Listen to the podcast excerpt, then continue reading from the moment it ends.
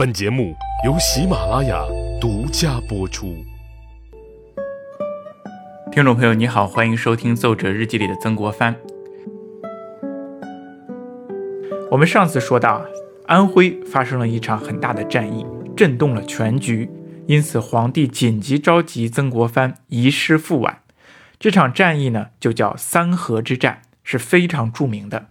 我给大家念一段啊，一九八二年。有几个学者写了一篇论文，叫《论三河之战》。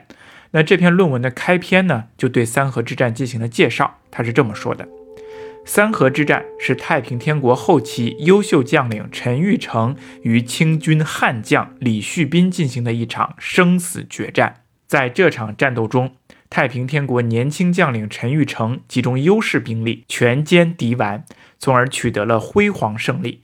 这场战役也是军事史上。一次优秀的典型战例，战斗发生在公元一八五八年十一月十五日，战场在今属安徽省肥西县三河镇。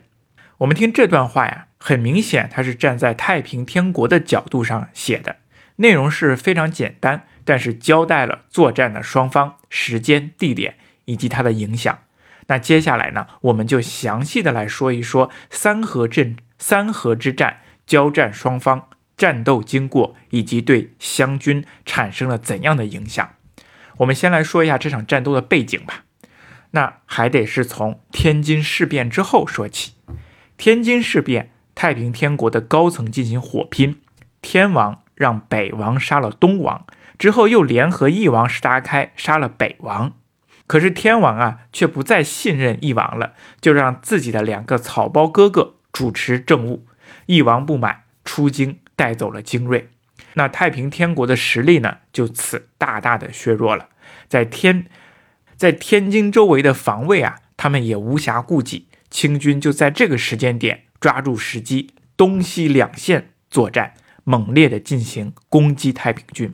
西线战场，清军重新夺回了武昌，下游也攻陷了九江，围攻安庆，开始向天津进发。而在东线战场，清军攻占了镇江、丽水、居庸，在长江之南建立了包围南京的江南大营，而且呢，已经开始进驻南京周边的秣陵关和大胜关了，开始挖壕攻城。那在长江的北岸呢，清军也占领了江浦、浦口、瓜州等地，重新建立了江北大营，对天津进行了南北夹攻。这个时候啊，太平军的局势啊，真是不容乐观，叫国中无臣，军中无将，形势是岌岌可危。幸好这个时候啊，幸好啊，在后期出现了两名优秀的将领，是谁呢？李秀成和陈玉成这两位呢，都是贫苦出身，早年间呢就加入了太平天国，在实际的战斗当中表现出了卓越的军事才华，从底层一路摸爬滚打上来，是非常优秀的将领。当李秀成看到天津被清军围的是岌岌可危的时候，他提出了要采取积极的防御，主动出击，把战场呢引出天津，同时打通天津和外围之间的联系，确保粮食和兵力的补充。于是李秀成啊就率领着部队向长江北岸去出击，和陈玉成之间相互配合，去攻打清军薄弱的江北大营。那李秀成和陈玉成的运动战呢，配合的是非常好。他们在快速的行军当中去寻找战机，哎，居然一举就攻下了江北大营，打通了天津与长江北岸之间的沟通。那这一下子呢，就让清政府啊慌了神，他们就想调湘军的李旭兵前往安徽稳定局势。于是三河之战的另一方参与者就出现了，就是八二年这个论文当中提出来的悍将李旭斌。悍将的悍将就是强悍的悍，李旭斌呢是湘军当中继罗泽南和塔奇布之后的优秀将领，他是罗泽南的学生，早年间呢跟随着罗泽南在私塾里进行读书啊，读经书学义理，后来呢又跟着他一起办团练带兵打仗。罗泽南让李旭斌带领右营啊，史书上记载泽南每战，蓄兵皆从。李旭斌啊，他本来也是一个书生，可是他履历过人，善骑射，他担当得起悍将的悍字。那这个悍字怎么理解呢？他其实就是不怕死，而且李旭兵不怕死的坦然，不怕死的艺高胆大。比如在攻打越州的时候啊，李旭兵就率领了几个人骑着马，啊前往前面的山岗上去侦察敌情。就在这个时候啊，太平军的大军呢突然而至，但是李旭兵却立马不动，一边观察敌情，一边等待着后续部队的到来。等到部队都汇集完毕之后，他自己策马而驰，率先冲入敌营，斩杀敌人的头目，夺得太平军的大旗。这是何等的气魄呀！李旭兵打仗的时候啊，就喜欢悬挂白旗啊，在越州一战出名。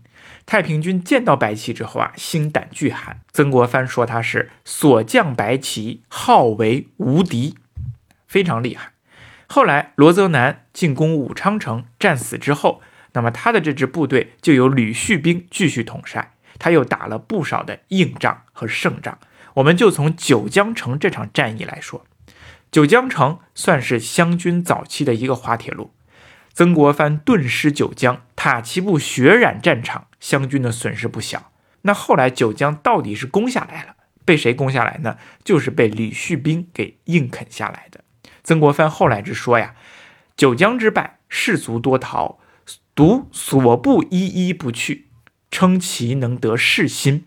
就是说，九江失败之后，很多部队都撤离了，很多士兵都逃走了，但是李旭兵的部队却仍然能够坚守攻打九江，他的士兵也没有溃散逃跑，大家都说他能够得士兵之心。九江城的这个攻坚战呢，确实是非常非常的艰辛的。石达开走后，太平军这边的守将是林启荣，这也是一名名将、能将。他督军日夜守城啊，修理各种的善具，屯米粮、浚深沟、设炮台。李旭兵一八五七年一月份的时候来到了九江城下，和水师杨载福连续攻打了几个昼夜都没有攻下来。那这个时候，李旭兵决定就换战术。他从三月份一直到六月份，三个月的时间内，在九江城外挖出了三十多里长的长壕，一共有六道，每道深二丈，宽三丈五尺，三面合围九江，不让城内的人出来，也不让援军靠近。然后吕旭兵又逐步扫除九江城外的太平军据点，攻下了小池口、湖口和梅家洲等地，这也使得让。湘军外军水师和内湖水师在分割了一年多之后又重新汇合了，这样九江城呢就完全成了一座孤城，三面被围，一面临江的地方也被水师给控制住了。就这么一困，困了一年，九江城内没有了粮食，太平军就自己种小麦。到了一八五八年五月份的时候，湘军又继续挖地道，轰开了东门和南门的城墙。湘军蜂拥而上，可是太平军呢非常顽强啊，他扔下了大桶的火药，炸死了不少的湘军，缺口又被堵上了。到了十九日的时候，终于湘军又用地道轰开了九江城的东南城墙百余丈，湘军是前仆后继，前者伤，后者继后，冲上城头。就这样，九江终于被拿下来了。太平军这边的林启荣率部巷战。一万七千多人全部战死，非常的惨烈。因此啊，李旭兵真的是担当起一个汉字啊，非常的强悍和勇敢。那对待太平军呢，其实是非常的冷血和残酷的。那么他拿下九江城，也因此被赏赐巡抚衔，功劳确实是不小。那李旭兵拿下九江城之后，稍作整顿，就开赴了安徽。九月份的时候开始行军，也是一路势如破竹，攻下了太湖、潜山、桐城、舒城，一月之内连下四城，进军呢非常迅猛。当然，部队的伤亡也是不小的，而且每占一座城，他就要分兵把守。原来所部八千人，那所那么到最后能用到呢，也不到五千人了。他的最终目标是泸州，也就是现在的合肥。可是，在进攻泸州之前呢，必须得拿下泸州旁边七十里的一个重镇，叫三河镇。三河镇虽然只是一个小镇子，也没有城墙工事，但是它的地理位置非常重要。它北临界河，东临巢湖，南靠庐山。太平军在这里有大量的粮草，是接济泸州和天津的重要粮仓。太平军占领了这里之后啊，先后修建了九座堡垒，平和设潜。守将是陈玉成的部下吴定圭。当他们得知李旭兵要进攻三河镇的时候啊，立即飞报求援，陈玉成也就赶过来了，同时也让李秀成一起进行策应。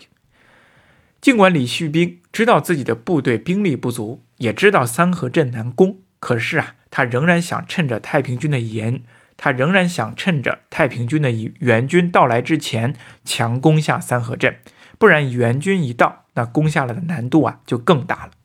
到了七号的时候，他分兵三路进行攻打，太平军抵抗顽强，这又是一场硬仗。不过李旭兵更硬，硬是损失了三千人，拿下了镇子外的九座堡垒。但是这个时候啊，陈玉成的援军也赶到了西南边的金牛镇，李秀成这个时候也不约而同来到了东南边的白石山。两方面的军队加起来有几十，有十几万人。连营十几里，十几万人对几千人，李旭兵陷入了重重包围之中。那这个时候，有人建议李旭兵退守同城，但是他没同意。第二天一早，湘军竟然主动出击，进攻陈玉成的部队。其实一开始啊，湘军的势头是非常好，占了上风。可是不料啊，突降大雾，太平军趁着雾气分兵包抄，湘军招架不住，很多将领都被战死了。吕旭兵冲荡苦战，太平军却是越战越多，营垒都被占去了。这个时候啊，又有人劝说李旭兵赶紧突围而出，可是啊，他却感慨地说：“军兴十年，皆以退走损国威。吾前后数百战，出队既不忘生还，今日必死，不愿从者，即为计。”这意思就是说，十年来呀。人们都是一遇败仗就走啊，这有损国威。我前后打了几百场仗，每一次出兵都抱着必死之心。我今天就要死在这里，不愿意和我一起死的，你们自己想办法吧。那众将听了这样的言论之后啊，都说愿从公死。就这样，他们从早上杀到天黑，但是始终杀不出重围。太平军又开挖了河堤。这样就完全没有了退路了。这个时候啊，吕旭兵也感觉快不行了。他整理了整理头上的帽子，还有自己的衣服，朝着北京的方向进行磕头，拿出了朝廷的谕旨和奏折烧掉。他说：“不能让这些朝廷的文件落入敌人之手。”然后跃马驰入贼阵中，死之。这是史记上的记载。全军几千人几乎全军覆灭。很多文武官员也一起战死，那其中也包括曾国藩的弟弟曾国华。这场战役呀，对于湘军来说的影响太大了，是一场大败，是史无前例的大败。罗泽南留下来的由吕旭兵发扬的精锐部队，全部没有了，这无疑是一个非常大的损失。胡林翼说：“三河败溃之后，元气尽丧。”四年纠合之精锐毁于一旦，而且敢战之才、明达足智之士亦凋丧殆尽，损失非常大。那当曾国藩听到这个消息之后啊，他就更加难受。那对于他来说，不仅失去了一支精锐的部队，还失去了一个同胞的弟弟，他非常难受、难过，甚至是愧疚。而且曾国华的尸体始终没有找到，他内心是无比的痛苦，无比的愧疚，几天都吃不下去饭，睡不下去觉。日记当中经常写道：“饭后念三合事，郁闷之至，不能做事。”这不能做事到什么程度呢？他就不得不给皇帝请假。咸丰八年十二月十一日的时候，他给皇帝写奏折说：“本年十月。”闻三河同城之错，亲友殉节者多，大局顿坏，忧郁之余，目光欲蒙，难以开示。相应奏明，肯赏假一月，即在军中调理。他听说三河同城之败之后啊，亲友战死的非常多，大局顿坏，心里非常的难受啊，心情不好，心里难受，导致自己的眼神儿啊都不好使了，目光欲蒙，不能够看清东西，所以想请假一个月。那这场战败对于曾国藩来说，他带来的伤痛不亚于自己亲自打了败仗，实在是损失太大太大了。他觉得自己对不起朝廷，也对不起死去的父亲。那其实皇帝呢也非常的理解啊，他也非常的难受，他也损失了一名悍将。咸丰皇帝听说之后啊，他也难受的流下了眼泪，而且写下了几个字，说：“昔我良将。”不克令终，上既忠陵不昧，他年生身服以佐余也。这是《清实录》记载的意思，就是说，可惜了我的良将啊，没有得到善终。如果你忠陵不灭的话，将来如果有来生的话，希望能够继续辅佐我。这场战争，这就是三河之战，李旭兵之死。最后呢，我们再来读一段。曾国藩奏折上对他的一些生平战绩的评价，曾国藩这么说：“续兵随罗泽南征剿，循循不自表意。越州之战，所将白旗，号为无敌。田家镇以少胜众。九江之败，士卒多逃，独所部一一不去。众称其能得士心。军中人人以气节相高。”独默然深藏，然中果之色见于眉宇，远近上下皆信其大节不苟。臣所立相勇迎至，行之既久，各营时有变更，独蓄兵守法始终不变。历年节省饷项及俸连，不计加自肥，盖刘备军中非常之需。量力济人，不忍他军饥。而己军独保，欲下极宽而辩勇有罪，往往挥泪手刃之。至于临阵，专以就败为务；遇贼，则让人遇其弱者，自当其悍者。分兵，则以强者遇人，而挟弱者自随。弱者见强，又益新颖。军中每言肯携带弱兵，肯临阵救人者，前为塔其部。后为李续兵，三河之败亦由分兵所致，此军民所由感泣而不忘者也。好，谢谢大家的收听，我们下期再见。